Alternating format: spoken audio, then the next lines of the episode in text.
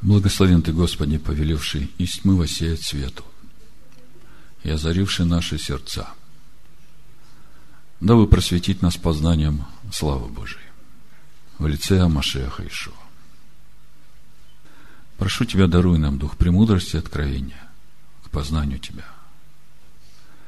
В имени Амашеха Ишуа. Амин. Итак, у нас сегодня недельная глава Хаей Сара – жизнь Сары. Сара умирает в возрасте 127 лет. Авраам хоронит ее в пещере Махпыла в Хевроне, которую он приобретает у хитийца Эфрона за 400 серебряных шекелей. Потом Авраам решает найти жену для своего сына Ицхака и посылает своего слугу Элизера в Харан – Слуга едет в Харан с подарками.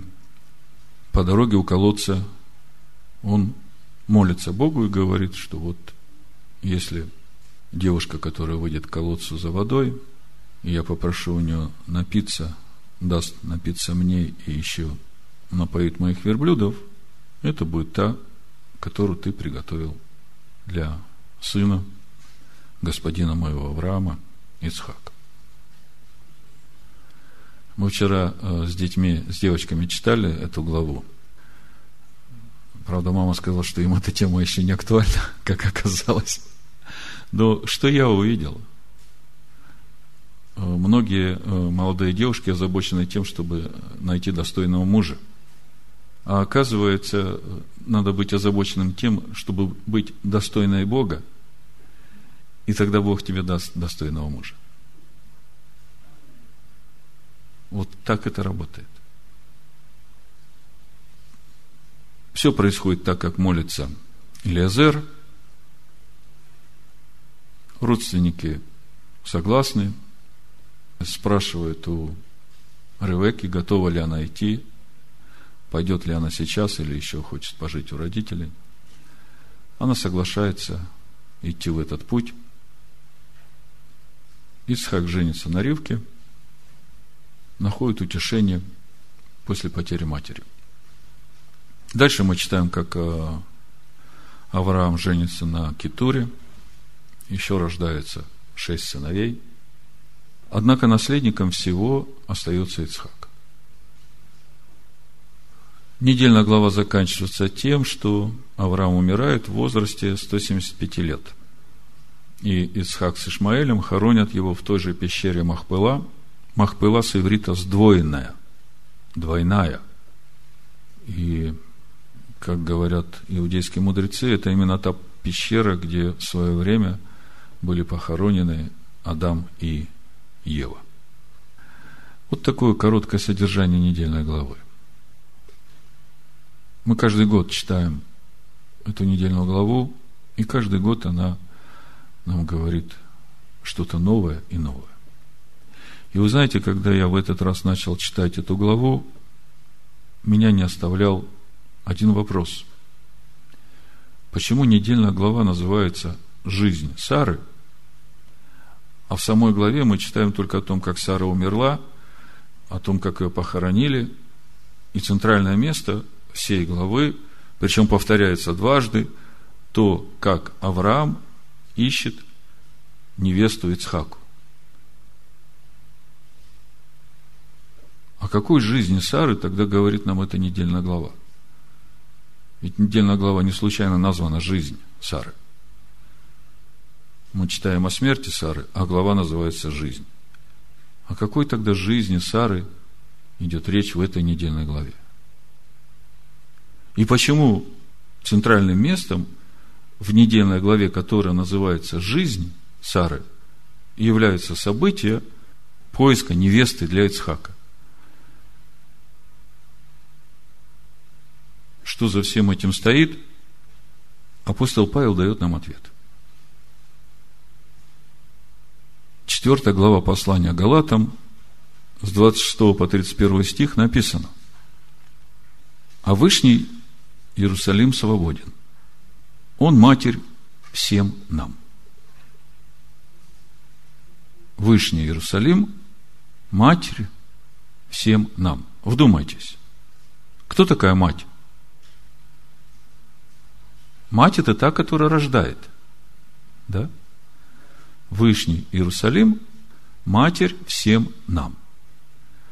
Ибо написано, возвеселись неплодная, нерождающая, воскликни и возгласи не мучившиеся родами, потому что у оставленной гораздо более детей, нежели у имеющей мужа.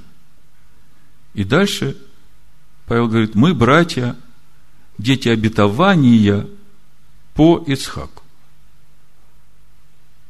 Что говорит апостол Павел этими стихами?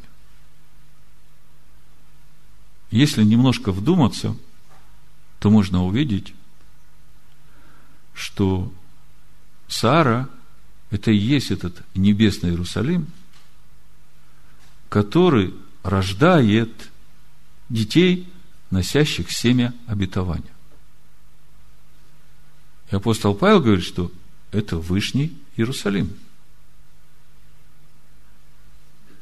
Ну, если посмотреть Бытие 3 глава, 20 стих, написано, нарек Адам имя жене своей Ева, ибо она стала матерью всех живущих на земле. Слушайте, Сара, мать всех принадлежащих небесному Иерусалиму, Ева, мать всех живущих на земле. То есть, с Сары начинается новая эпоха в жизни человечества. Сара – это небесный Иерусалим, который рождает детей, носящих в себе семя обетования. Тогда, если Сара – это Вышний Иерусалим, который рождает детей, несущих семя обетования, то что стоит тогда за названием главы «Жизнь Сары». И почему центральным местом в недельной главе, которая называется «Жизнь Сары», являются события поиска невесты для Ицхака. Это про нас. Это про созидание этого небесного Иерусалима. Проповедь я так и назвал. Пойди я покажу тебе невесту, жену Агнца. Это книга Откровений, 21 глава, 9-10 стих.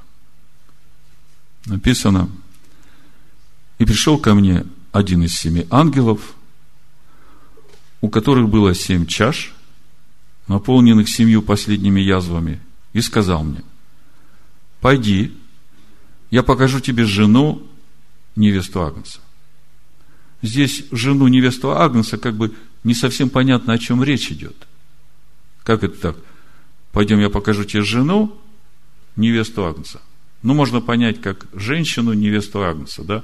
Но на самом деле э, написано, если пословно переводить, пойдем, покажу тебе невесту, и вот это слово невеста – греческое слово «нюмфен» по стронгу 35-65. Это молодая жена, новобрачная. Пойдем, я тебе покажу молодую жену, новобрачную, ну вот, которая уже вот только сейчас стала женой Агнца. То есть, сегодняшняя недельная глава, в которой мы читаем, казалось бы, ну, об обычных человеческих процессах – Умирает мать, отец хочет поженить своего сына, ищет невесту. То все понятно. Ну, что тут сложного? Оказывается, если смотреть на духовное понимание, на духовный уровень того, о чем говорит нам Тора, то, по сути, эта недельная глава должна нам раскрыть процесс приготовления невесты для сына который есть семя обетования. Скажите мне, кто тогда этот сын? Машех, сын Бога. И в этой недельной главе указаны все принципы и все требования, которые предъявляются к невесте. Нам только надо увидеть это.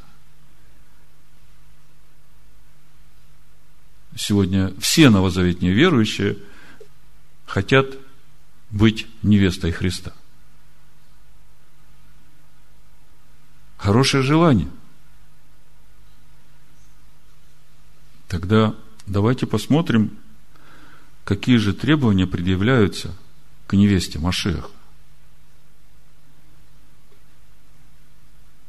Мы сегодня поговорим о нашей недельной главе, о том, с чего начинается этот путь в невесту Агнца. Но э, начнем мы э, с конечного результата, чтобы нам легче было ориентироваться. Хорошо? Вот в притчах в 14 главе, в 8 стихе написано «Мудрость разумного – знание пути своего». И поэтому мы сейчас постараемся сразу увидеть конечную цель нашего пути, чтобы обрести эту мудрость и разум. Это поможет нам даже сегодня проверить, а в том направлении мы идем.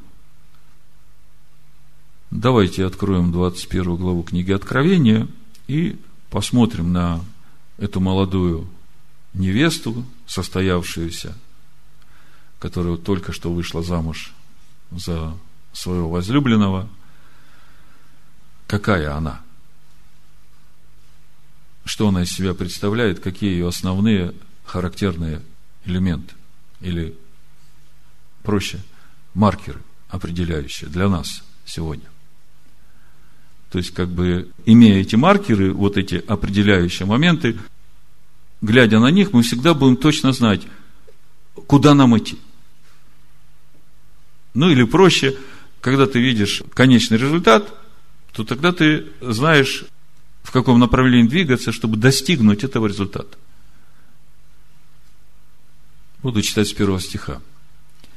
«И увидел я новое небо и новую землю, ибо прежнее небо и прежняя земля миновали, и моря уже нет. И я, Иоанн, увидел святый город Иерусалим, новый, сходящий от Бога с неба, приготовленный как невеста, украшенная для мужа своего. И услышал я громкий голос с неба, говорящий, «Се скиния Бога с человеками, и Он будет обитать с ними, они будут Его народом, и сам Бог с ними будет Богом их».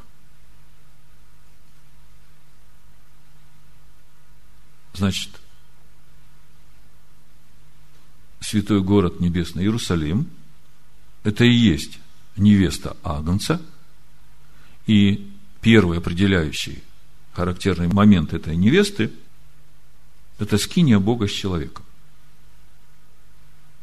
То есть, это те, в которых живет Бог. Мы знаем, что Бога никто никогда не видел. И тогда вопрос, а каким образом Бог к которому приблизиться нельзя, которого видеть нельзя, каким же образом в конечном итоге он может жить в человеке? В молитве Иешуа в Иоанна 17 главе мы видим, каким образом Ишуа говорит в 23 стихе, «Я в них, и ты во мне, да будут совершены воедино». Если смотреть сначала, с 9 стиха молитву, то мы видим, что все это происходит через познание истины.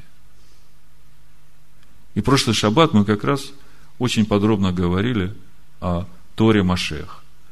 Мы говорили о том, что именно познание истины приходит через пребывание в Слове Бога.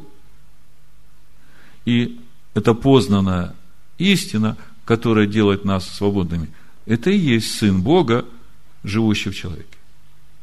И когда эта истина начинает жить в человеке, то именно через эту истину, в этой истине, живет Бог в самом человеке.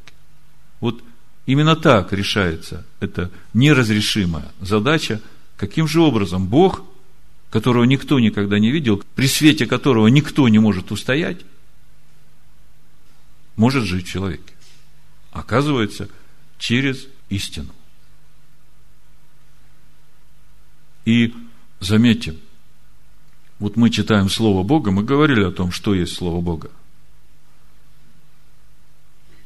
От первого стиха книги Баришит до последнего стиха книги Откровения – это Слово Бога. И именно через пребывание в Слове Бога мы познаем истину.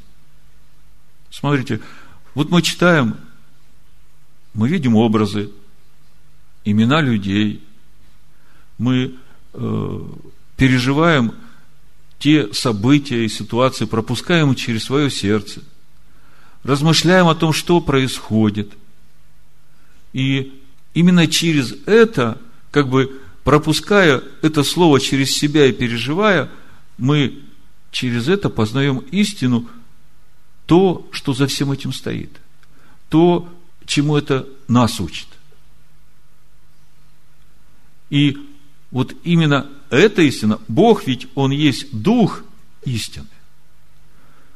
То есть, эта истина живет Богом. И когда эта истина становится частью твоего сердца, твоего естества, вот тогда ты становишься скиней Бога с человеком. То есть это первый маркер.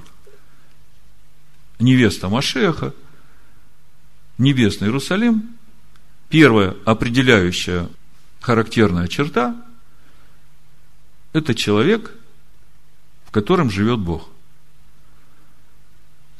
Значит, это человек, который познал истину.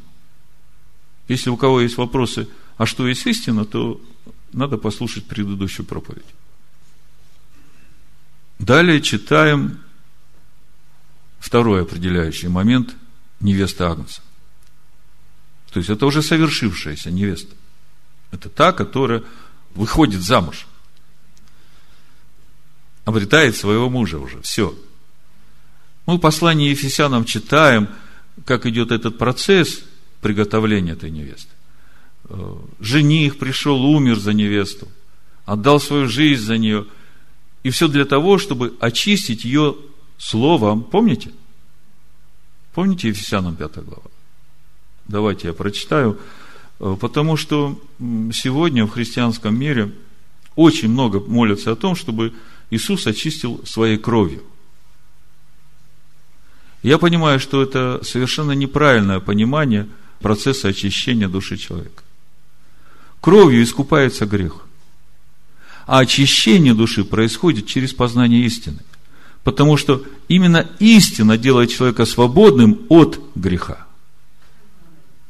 Значит, э, Ефесянам 5 глава об очищении.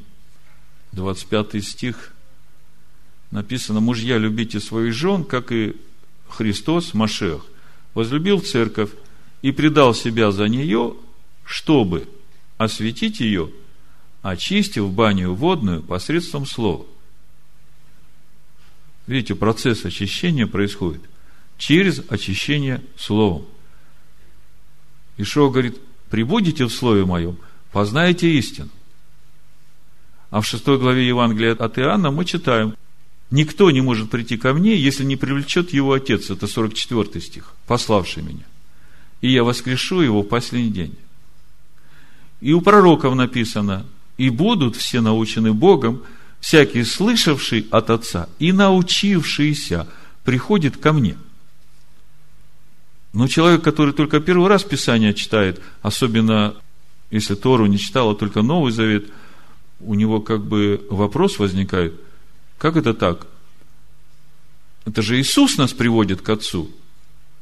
А тут написано, что Отец приводит нас к Сыну – и причем написано, что отец приведет сыну, если мы будем слушать отца и научимся тому, чему будет учить нас отец. Как это все совместить? В 14 главе Евангелия от Иоанна, помните, Иешуа говорит, «Я есть путь истинной жизни, и никто не приходит к Отцу, как только через меня». Да? А здесь мы читаем, что никто не может прийти ко мне, если не привлечет его Отец. И всякий научившийся – от Бога приходит ко мне. Как это все совместить? Очень просто. Ишо говорит, прибудете в слове моем, познаете истину.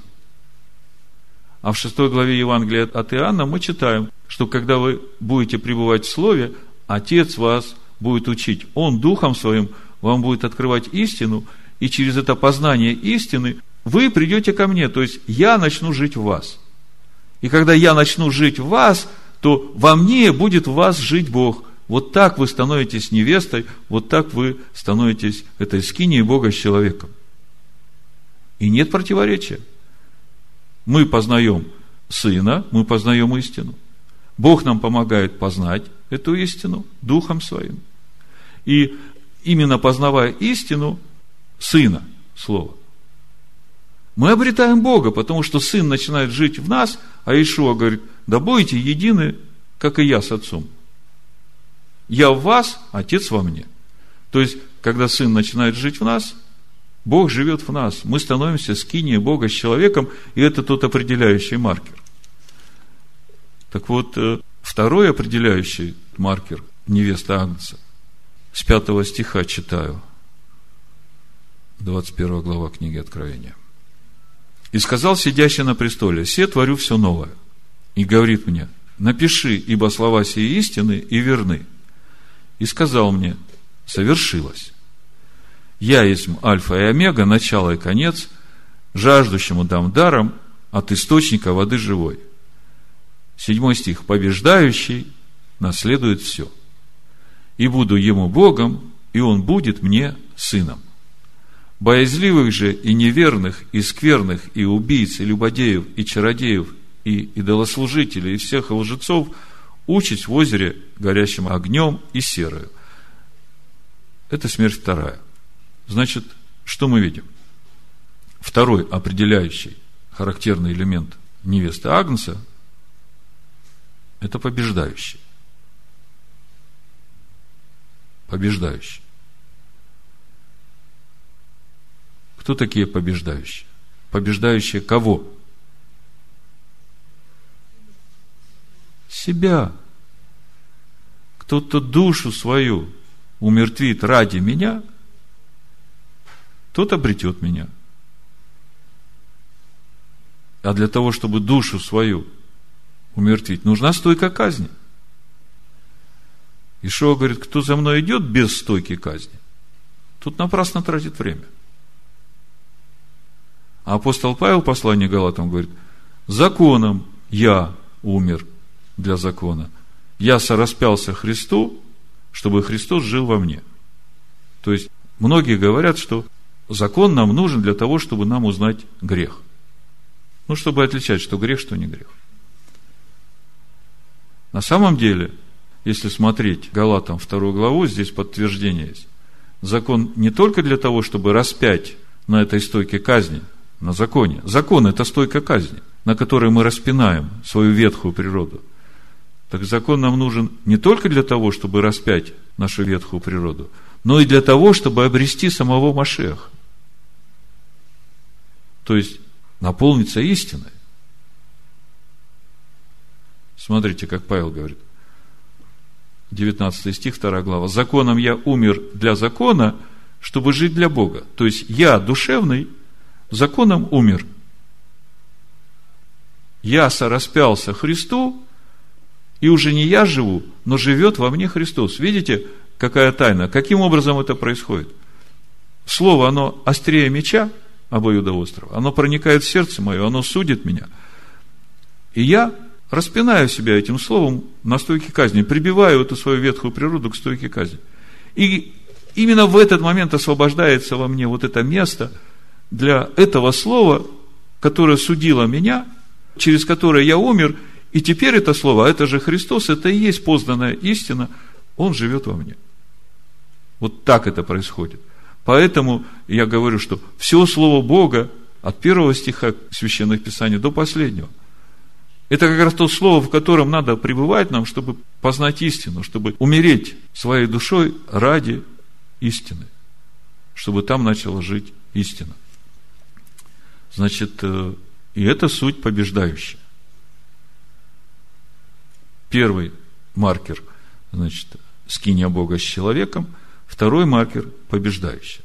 Потому что многие говорят, Господи, Господи, не Твоим ли именем мы бесов изгоняли, и так далее. Ишо говорит, отойдите от меня, я не знаю вас, вы не творите воли Отца моего.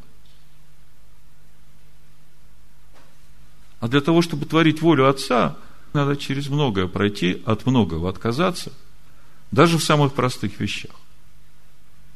Казалось бы, ну что трудного светить субботу? Ну, взял, определил это время, солнце заходит, все, отказался от всей работы и начал пребывать в Слове, искать присутствие Бога. Молиться, читать Слово, размышлять, обсуждать его с ближними своими. Казалось бы, ну что тут сложного? А нет. Плоть, она ищет для себя удовольствий, ищет разговоров каких-то, не по теме. А Бог говорит, чуждого огня во всех жилищах твоих, в разуме твоем, чувствах твоих, в сердце твоем, не зажигай. Когда мы говорим о том, что нам надо душой своей умереть для того, чтобы дать место там истине, вы должны понимать, о чем речь идет. Это второй маркер, побеждающий. А боязливые, неверные, убийцы, любодеи, идолослужители, все пойдут в озеро огненное. Так написано. Значит, э, дальше третий маркер невесты Агнца. Очень важный. Очень важный. Читаю с 9 стиха. И пришел ко мне один из семи ангелов, у которых было семь чаш, наполненных семью последними язвами, и сказал, пойди, я покажу тебе жену, невесту Агнца. И вознес меня в духе на великую высокую гору и показал мне великий город, святый Иерусалим, который исходил с неба от Бога. То есть, невеста Агнца – это святый Иерусалим.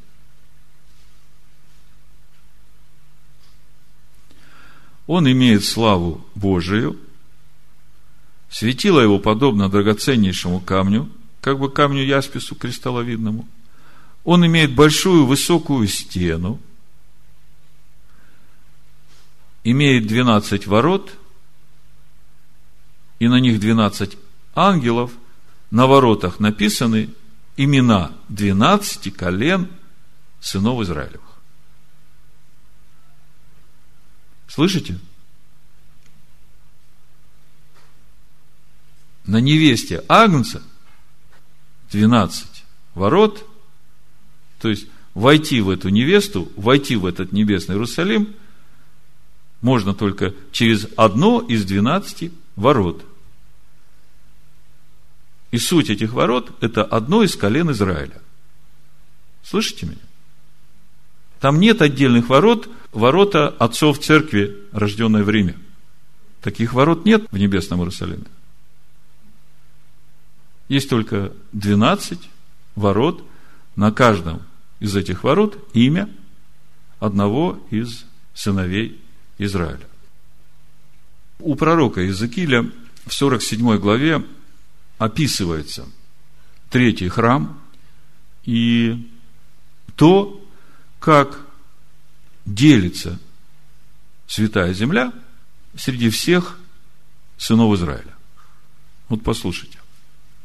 Ну, буду выборочно читать, прочитаю 13 и 14 стих 47 главы Иезекииля, а потом с 21 по 23.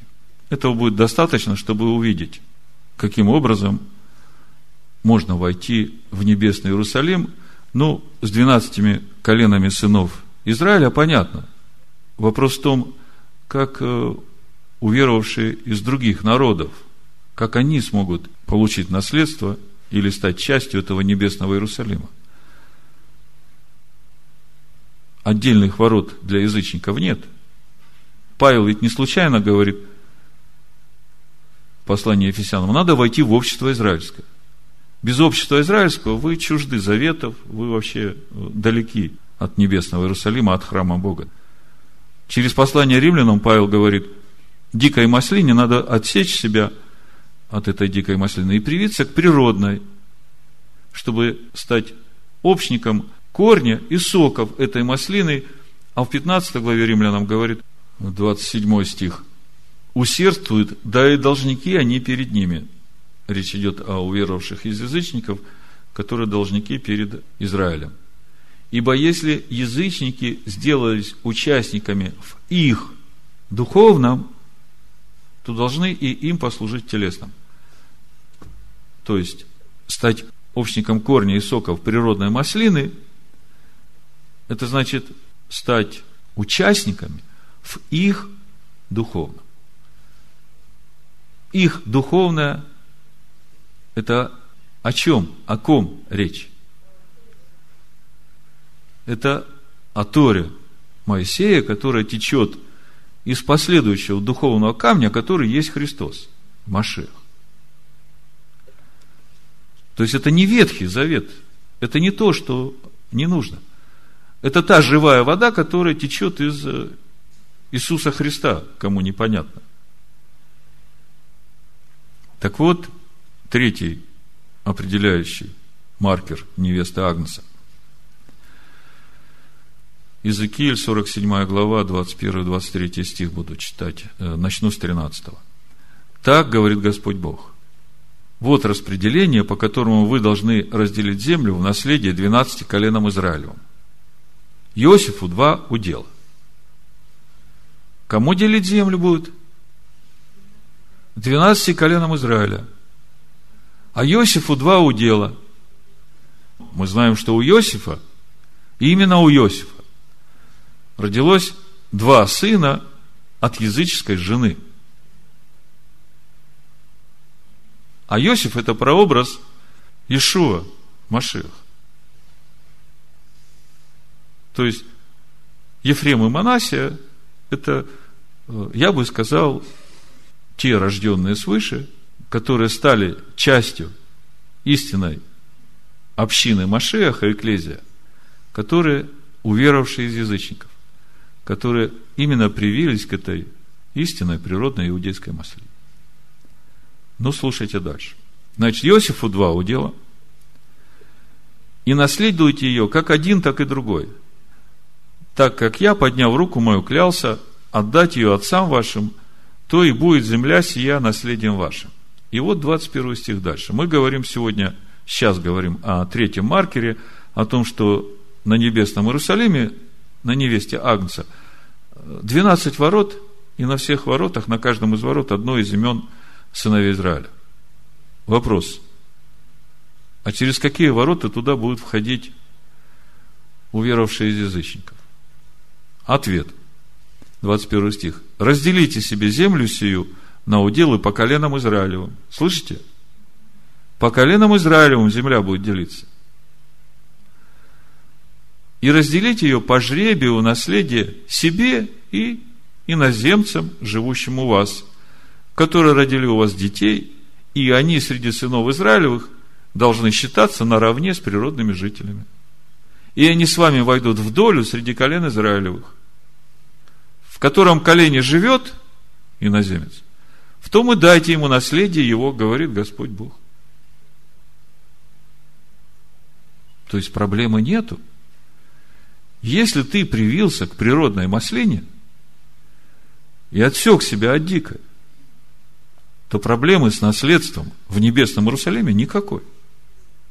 Бог говорит, как ты, так и он – Дальше, четвертый маркер невесты Агнца. 14 стих. Стена города имеет 12 оснований. И на них имена 12 апостолов Агнца.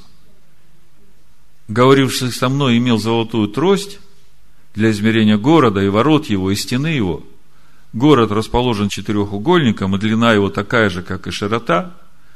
И измерил он город тростью на 12 тысяч стадий, длина и широта и высота его равны, и стену его измерил в 144 локтя, мерою человеческую, какова мера и ангела. Стена его построена из ясписа, а город был чистое золото, подобен чистому стеклу. 19 стих. Основания стены города украшены всякими драгоценными камнями. Основание первое – яспис, второе сапфир, третье халкидон. То есть основание стены, это вот э, стена города имеет 12 оснований. То, что мы читаем в 14 стихе, и на них имена 12 апостолов Агнца. То есть весь город стоит на, на 12 основаниях, на которых имена 12 апостолов Агнца. И дальше перечисляются, какие эти основания. Основание первое – яспис, второе – сапфир, третье – халкидон, четвертое – смарагд, пятое – сардоникс, шестое – сардолик, седьмое – хризолит, восьмое – верил, девятое – топаз, десятое – хризопрас, одиннадцатое – гиацинт, двенадцатое – аметист. То есть, я когда читаю вот перечисление всех этих камней, здесь тем более на греческом, то у меня так в духе такое ощущение, что речь идет о тех же камнях, которые на наперстнике судном у первосвященника, который он носил всегда, как написано в Исходе 28 главе, 29 стих, «И будет носить Аарон имена сынов Израилевых на наперстнике судном у сердца своего, когда будет входить в святилище, для постоянной памяти перед Господом». То есть, первосвященник носит все 12 колен у себя на груди для памяти перед Господом, то есть он как бы главный ходатай за эти 12 колен Израиля, понимаете? И вот мы видим, что апостолы, на которых стоит весь этот небесный Иерусалим, почему на апостолах?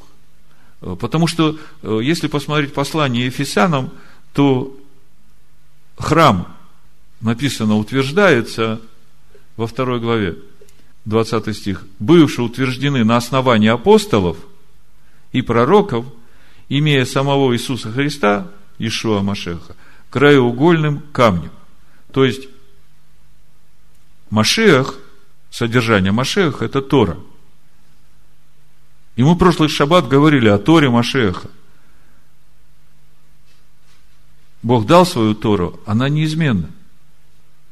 И когда Ишуа пришел и учил народ, и потом через своих учеников дал нам Писание, которое мы сейчас называем Новый Завет, то эти Писания нас учат, через них сам Ишуа Машех учит тому духовному пониманию, тому, как Бог ожидает от нас исполнения тех заповедей, которые Он дал в Торе.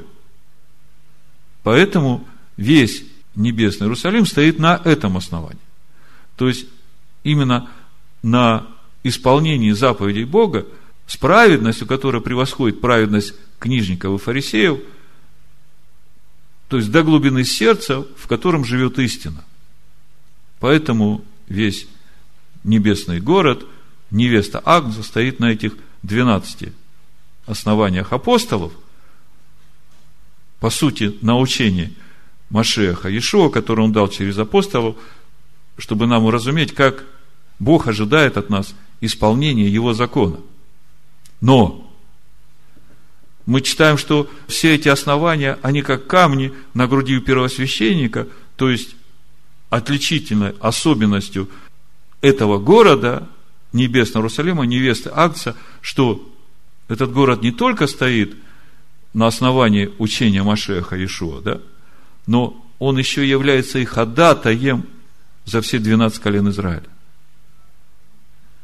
Это четвертый маркер определяющий. Третий был, что 12 ворот, 12 колен Израиля. А четвертый, мы видим, что весь город стоит на основании учения Машеха Ишуа, как краеугольного камня.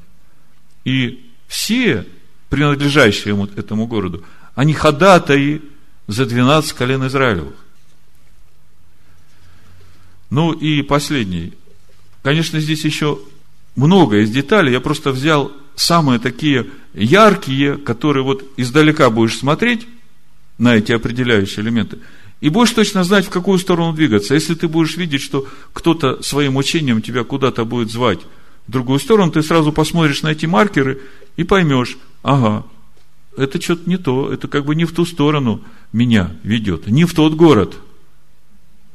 Понимаете? Я когда об этом думал, мне вспомнился этот фильм – Ирония судьбы или с легким паром, помните? Как бы квартиры-то одинаковые, а город-то другой. Слышите меня? А в Писаниях книги Откровения тоже два города. Так вот, надо четко понимать, какой твой город. Если там нет 12 ворот сыновей Израиля, то беги оттуда. Ты можешь войти в этот истинный город только через одно из колен сыновей Израиля, привившись к природной маслине. Значит, пятый маркер, 22 стих, написано, 21 глава Откровения, 22-23 стих написано, «Храма же я не видел в нем, ибо Господь Бог Вседержитель, храм его и агнец. И город не имеет нужды ни в солнце, ни в луне для освящения своего, ибо слава Божия осветила его, и светильник его агнец». Значит, пятый маркер невесты Агнца – в небесном Иерусалиме нет храма. Бог присутствует в небесном Иерусалиме в Машеахе Иешу. Когда был земной Иерусалим, стоял храм, или когда народ шел со скиней, присутствие Бога обеспечивалось вот этим храмом, скиней, там, где стоял ковчег завета – или во втором храме уже ковчега завета не было, но было все равно святое святых, и присутствие Бога там было. То есть, э, в небесном Иерусалиме храма нету. И присутствие Бога в небесном Иерусалиме обеспечивается Машехом Иешуа, присутствием Машеха Иешуа. И, в принципе, мы как бы замыкаем круг и возвращаемся к первому маркеру, потому что Небесный Иерусалим – это скиния Бога с человеком. Вот эти пять определяющих моментов невесты Агнца. И теперь нам, имея вот эти ориентиры, очень легко будет по жизни, в каждый день, четко знать, каком направлении надо двигаться. Теперь давайте посмотрим, что же говорит нам недельная глава о том, с чего начинается наш путь в невесту Агнца? Невесту Агнца. Невесту Агнца. Невесту Агнца. Невесту Агнца.